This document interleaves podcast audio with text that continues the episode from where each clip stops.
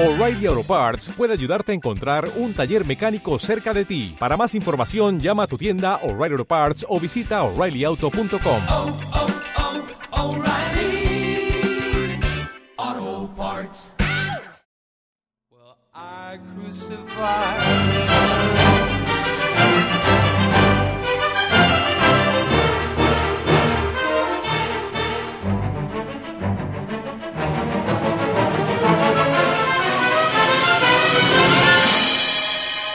El Rincón del Arte.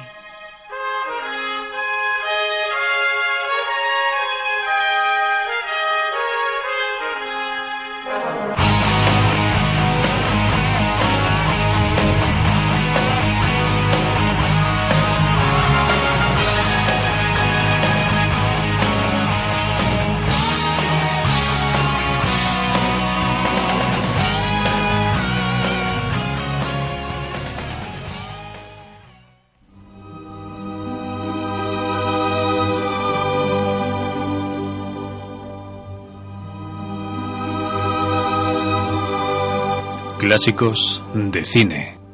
And now the purple dusk of twilight time steals across the meadows of my heart. Y dentro del bloque clásicos de cine hoy vamos a hablar eh, de un personaje, Víctor Frankenstein, que quiso pues emular a Dios y crear la vida de la muerte. Un personaje mítico. Lo logró y revivió un monstruo pues entrañable que solo buscaba un poco de amistad y amor, pero que se encontró con la incomprensión de los hombres que lo arrastraron hasta el asesinato. El director James Wilde se basó en este, en este personaje de Mary Shelley para hacer dos de las más bellas películas de la historia del cine de terror, El Doctor Frankenstein y La novia de Frankenstein, cuatro años después. La primera es del 31 y la siguiente del 35. Al éxito de estas películas, pues colaboraron los maquillajes de Jack Pierce y sobre todo la interpretación de Boris Karloff, un actor británico de 44 años que se convertiría de la noche a la mañana en la nueva estrella del cine de terror que lograría desde entonces que su nombre fuera eternamente asociado a la del monstruo Frankenstein. Vamos a empezar ya con este especial hablando y poniendo en este caso, mejor dicho, un pequeño fragmento de esa copia del 31 Frankenstein. Aquí tenemos uno de los más perfectos especímenes de cerebro humano que han pasado por mis manos en esta universidad. Cerebro normal. Y este es el anormal cerebro del típico criminal. Observen la escasez de circunvoluciones del lóbulo frontal comparadas con las de un cerebro normal. Vivo en una vieja torre abandonada cerca de la ciudad de Falstaff. Solo está conmigo un ayudante que trabaja en mis experimentos. ¿En sus experimentos? Sí, eso es lo que me asusta. El día que anunciamos nuestro compromiso me habló de sus experimentos. Dijo que estaba a punto de descubrir algo tan horrible que hasta dudaba de que estuviera acuerdo. Tenía una extraña mirada. Muy misteriosa. Aquí, con esta maquinaria, yo he ido más lejos. He descubierto el gran rayo que trajo la vida al mundo. Y ahora voy a aplicar el rayo a un cuerpo y darle vida. ¡Está vivo! ¡Está vivo! ¡Está vivo! Henry, por Dios santo.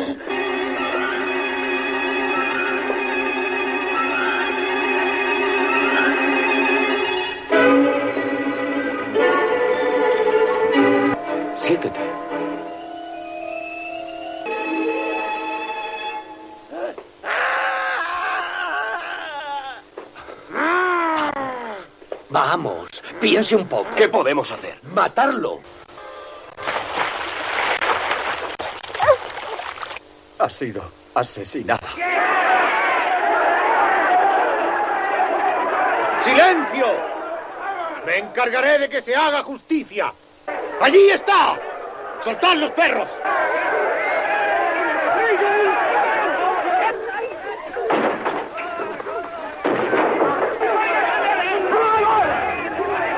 ¡Ahí está! ¡El monstruo!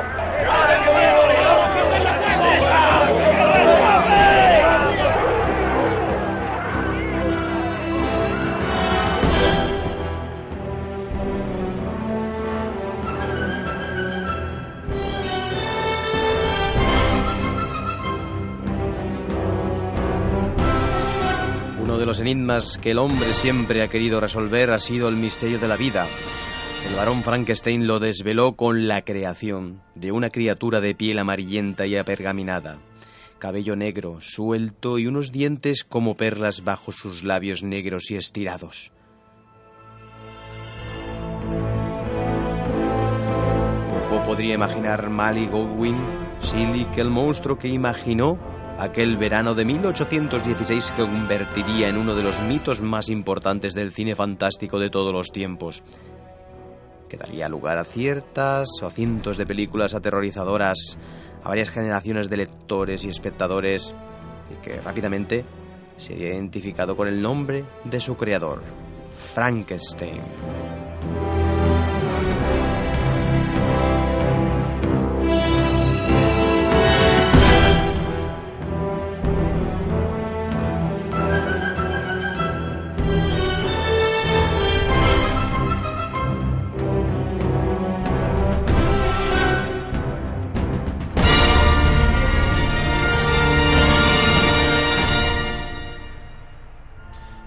Mary que cuando contaba con 16 años se escapó rápido bueno, de su casa y, y se escapó con un poeta, Pierce Shelley.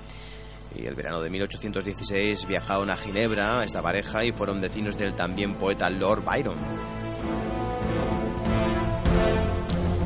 La propia escritora hizo un prólogo en el libro de Frankenstein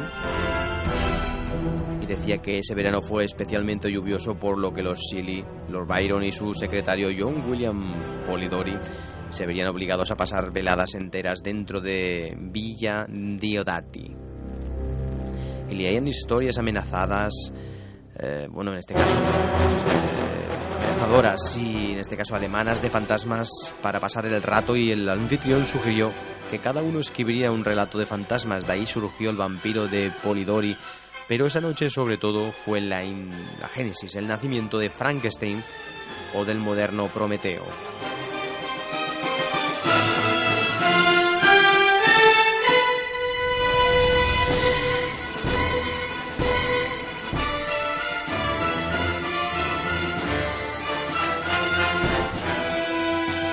Una historia que ha sido y es hoy día de las míticas historias de terror, eh, en cualquier caso, decir, que es una novela que empieza con las cartas de un capitán de navío que atrapado entre el hielo del Polo Norte eh, rescata a un hombre cuyo, en este caso, nombre es ni más ni menos que Víctor Frankenstein. Y la narración de ese personaje se inicia cuando, apasionado por la ciencia, descubre el secreto de la vida, construye un ser gigantesco con restos de cadáveres y lo resucita por lo que huirá aterrorizado. Cuando reacciona el monstruo ha desaparecido. Enfermo recibe una carta de su familia que le dice que su hermano pequeño ha sido asesinado, por lo que vuelve a Ginebra y allí encontrará el monstruo que le cuenta su historia, su abandono, sus constantes rodeos por los pueblos ocultándose de la gente, sus vidas con con un ciego y sus hijos que le enseñarán a hablar, y cómo estranguló a un niño que le agredió y resultó ser el hermano del científico. Por todo ello, le pide una compañera para retirarse con ella a zonas inhóspitas y desaparecer. Víctor acepta, comienza en ese caso el experimento en Escocia, pero finalmente se arrepiente y lo destruye todo. El monstruo, como venganza, hará acto de presencia en la noche de bodas de su creador, por lo que éste le perseguirá hasta el Polo Norte donde es rescatado. Víctor muere. Y el monstruo, que llorará ante su cadáver, decidirá autoinmolarse en una pira.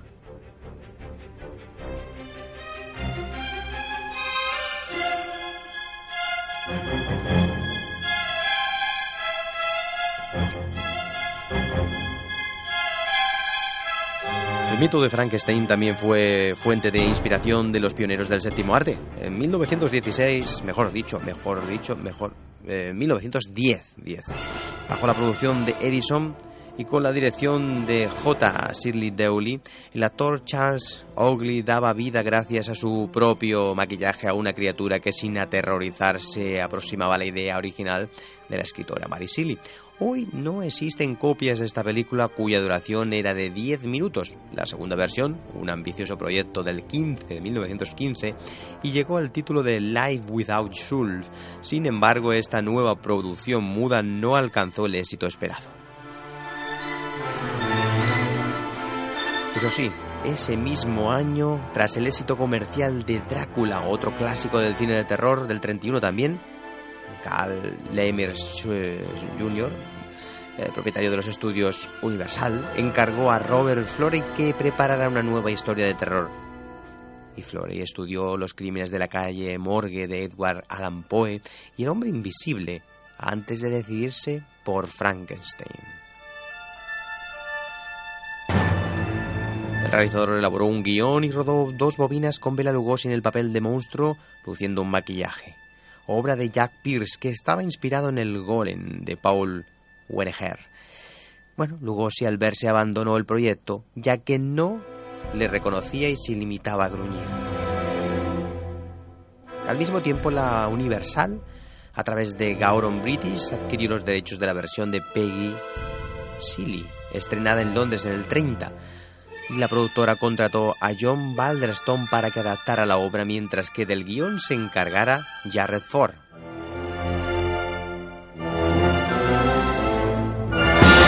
Y al conocer esto, Flory pidió un contrato en el que se le considerara control completo sobre la película. El estudio se lo dio, pero no estimuló, en este caso no estipuló el título de la película, por lo que Cal eh, Lambert hijo del fundador, optó finalmente por James Wilde para la realización del Doctor Frankenstein de 1931. Y en lo primero que se puso a trabajar el nuevo director junto a Pierce fue en el aspecto del monstruo. Pierce, verdadero creador de Frankenstein, estudió anatomía y cirugía y vio que para abrir un cráneo había seis formas diferentes. Sin embargo, para un hombre de comienzos del siglo XIX, lo más sencillo sería hacerlo como si fuera una caja para meter dentro un cerebro. Por esa razón surgió la cabeza cuadrada, la gran cicatriz y las placas metálicas.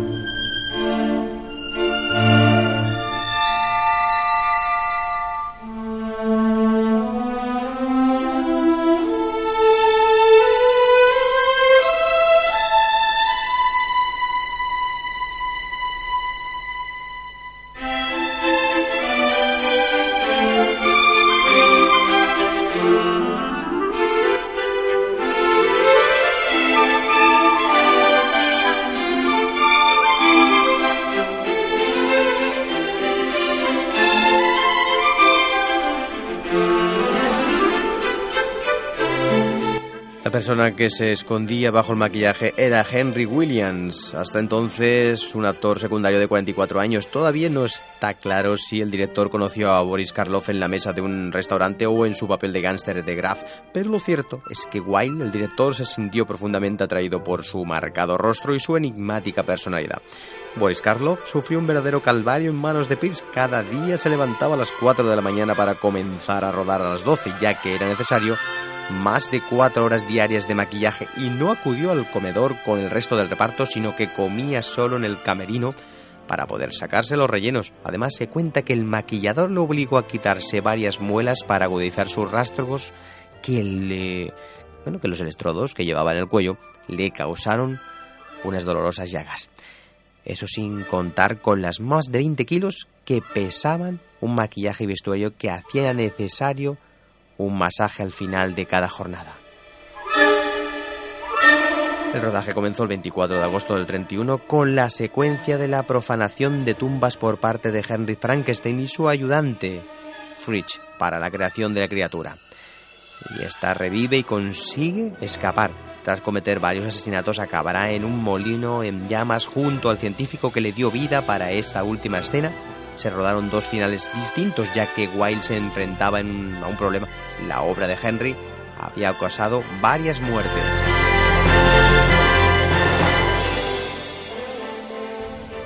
La intención de Flory había sido que el padre de una niña víctima de monstruo disparara accidentalmente a Henry al apuntar a la criatura en, el, la confusión originada alrededor del molino, pero finalmente aparecían Elizabeth, Víctor, personaje que bueno, que, asume ese nombre originario de del varón, y el padre del científico eh, en el funeral de Henry por su eterno descanso.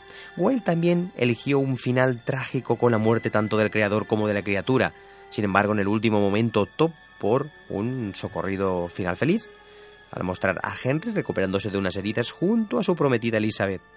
Curiosamente, la secuela de esta película se iniciará con los habitantes del pueblo, pues creyéndole muerto. El 3 de octubre, cinco días más, eh, tarde de lo, lo, previsto y con un coste de 290.000 dólares, terminó la película, el rodaje del film, realizada en noviembre en Santa Bárbara, que causó una conmoción. El público abandonó la sala aterrorizado, ya que la situación financiera de la productora era precaria, pues claro, la cosa no estaba muy, muy clara cómo iba a funcionar económicamente. Por esa razón se eliminó la famosa escena en la que el monstruo arrojaba al agua a la pequeña María. Arreglado con elipsis, y se introdujo un prólogo en el que Edward Seacamp advertía al público de lo que iban a ver. Finalmente la cinta se estrenó la primera semana de diciembre con mucho éxito. Lanzó a la fama Boris Karloff con el nuevo Lon Chaney e hizo pensar a Lambert en una segunda parte. Y el propio, el propio Flory realizó un proyecto de siete páginas bajo el título de las nuevas aventuras de Frankenstein que finalmente fue devuelto.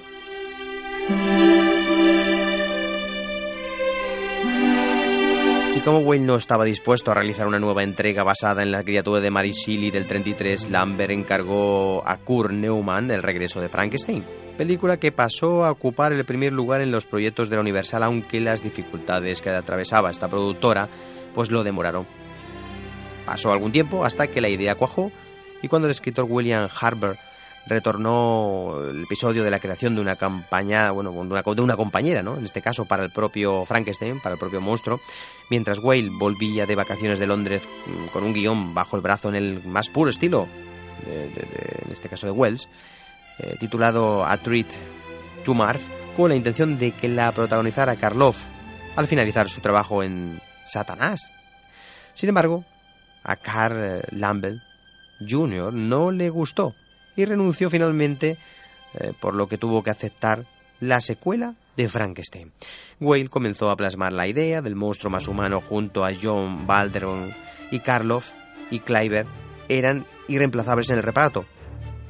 Mientras que para el compañero de se barajaban los nombres de diferentes actores de, de la época, sin embargo, la elección final recayó sobre Elsa Lanchester, vieja amiga del realizador, probablemente cuando se decidió que esa misma actriz interpretaría también a la escritora de la novela, junto a ella Valeria, que sustituía a Mao Clark en el papel de Elizabeth, y una Connor, cuyo personaje daba el toque cómico de la cinta. La novia de Frankenstein, película que saldría en 1935 y empezó la primera semana de, de, ese año a rodarse con un presupuesto de 300.000 dólares prácticamente, que al final ascendió a 400.000 y el problema que planteó tras la resurrección del monstruo. Por ello, Whale introdujo un prólogo, mejor dicho, un prólogo, en el que se recreaba la famosa venada de los Silly Byron sobre imágenes de la primera parte. Y Mary explicaba cómo el incendio del molino no fue el final de la historia lo que propició su continuación. El incluir esa escena originó algunos quebraderos de cabeza al director, ya que mientras Mary Silly aparece como una vestimenta romántica de comienzos del XIX, los personajes del resto de la película portan ropajes del siglo XX. Y para evitar estas historias, el director eliminó toda la referencia de, de, de esa época e hizo desaparecer todo tipo de coches, trenes, teléfonos. Bueno, aparece una extraña máquina eléctrica a través de la cual se comunican a distancia. Bueno, una escena que se cortó en el montaje final, mostrando un rótulo en el que se leía Goldstar Morgue 1869.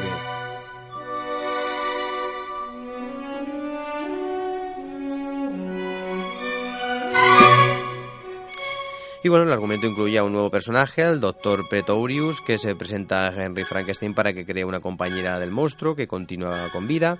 Pretorius y la criatura unirán sus fuerzas para forzar al, científico que al principio no acepta cuando el ser que un día resucitó secuestra a su prometida. Henry repetirá el experimento y sin embargo la novia del monstruo solo siente pánico ante el personaje interpretado por Boris Karloff por lo que este decidirá destruir el laboratorio con su efímera compañera y el doctor Pretorius dentro. Henry y Elizabeth lograrán escapar. Sin embargo, esta no fue la primera idea de los guionistas, ya que en un principio se pensó que el ayudante de Pretorius acabara o arrancara en este caso el corazón a Elizabeth para dar vida a la, novia. Esa escena se sustituyó por otra versión en la que en la final, final Elizabeth era obligada a entrar en el laboratorio y todos juntos parecían y morían. Al a pesar de todo, al igual que en el film del 31 se prefirió el final feliz y el monstruo deja marchar a la pareja protagonista. No obstante, el espectador, atento, percibirá que a pesar de ver huir a Henry, también está presente en el derrumbamiento del laboratorio. Una película realmente maravillosa. Mm, aquí ya luego pues aparecieron muchas partes. Eh, el 39 aparecería la sombra de Frankenstein. Bueno, eh, aquí entraríamos ya a debatir otras muchas versiones y apariciones que pueden tener el personaje, pero estas dos partes son realmente míticas. Vamos a dejar aquí con el tráiler fragmento de la secuela de la novia de Frankenstein para cerrar clásicos de cine con el personaje Frankenstein, porque tiene mucho que decirse de este personaje que ha tenido muchas muchas versiones. De hecho, podemos seguir hablando de ellas en otros programas, pero estas dos partes, la del 31 y la del 35, son maravillosas y míticas, sobre todo la primera, míticas películas del cine de terror.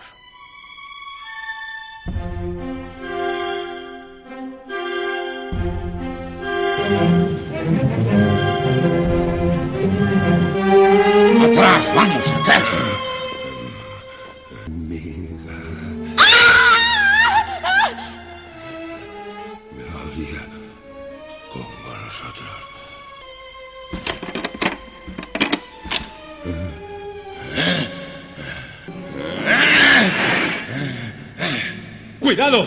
¡La palanca! ¡Cuidado con esa palanca! ¡Saltaríamos por los aires! ¡Henry! ¡Henry, abre la puerta! ¡Deprisa, ¡Huye Henry! de aquí! ¡Huye de aquí! No me marcharé si tú no vienes. No puedo marcharme ahora, no puedo. Sí, vete y tú vive. Los dos. Quédate. Moriremos aquí.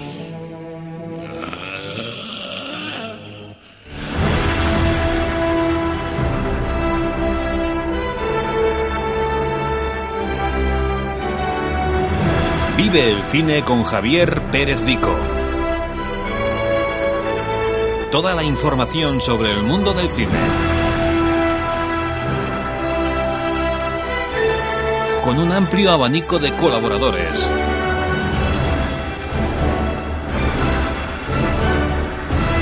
Todos los jueves de 8 a 9. Aquí en Radio Nova. Purchase new wiper blades from O'Reilly Auto Parts today and we'll install them for free. See better and drive safer with O'Reilly Auto Parts. oh, oh, oh O'Reilly. Auto Parts.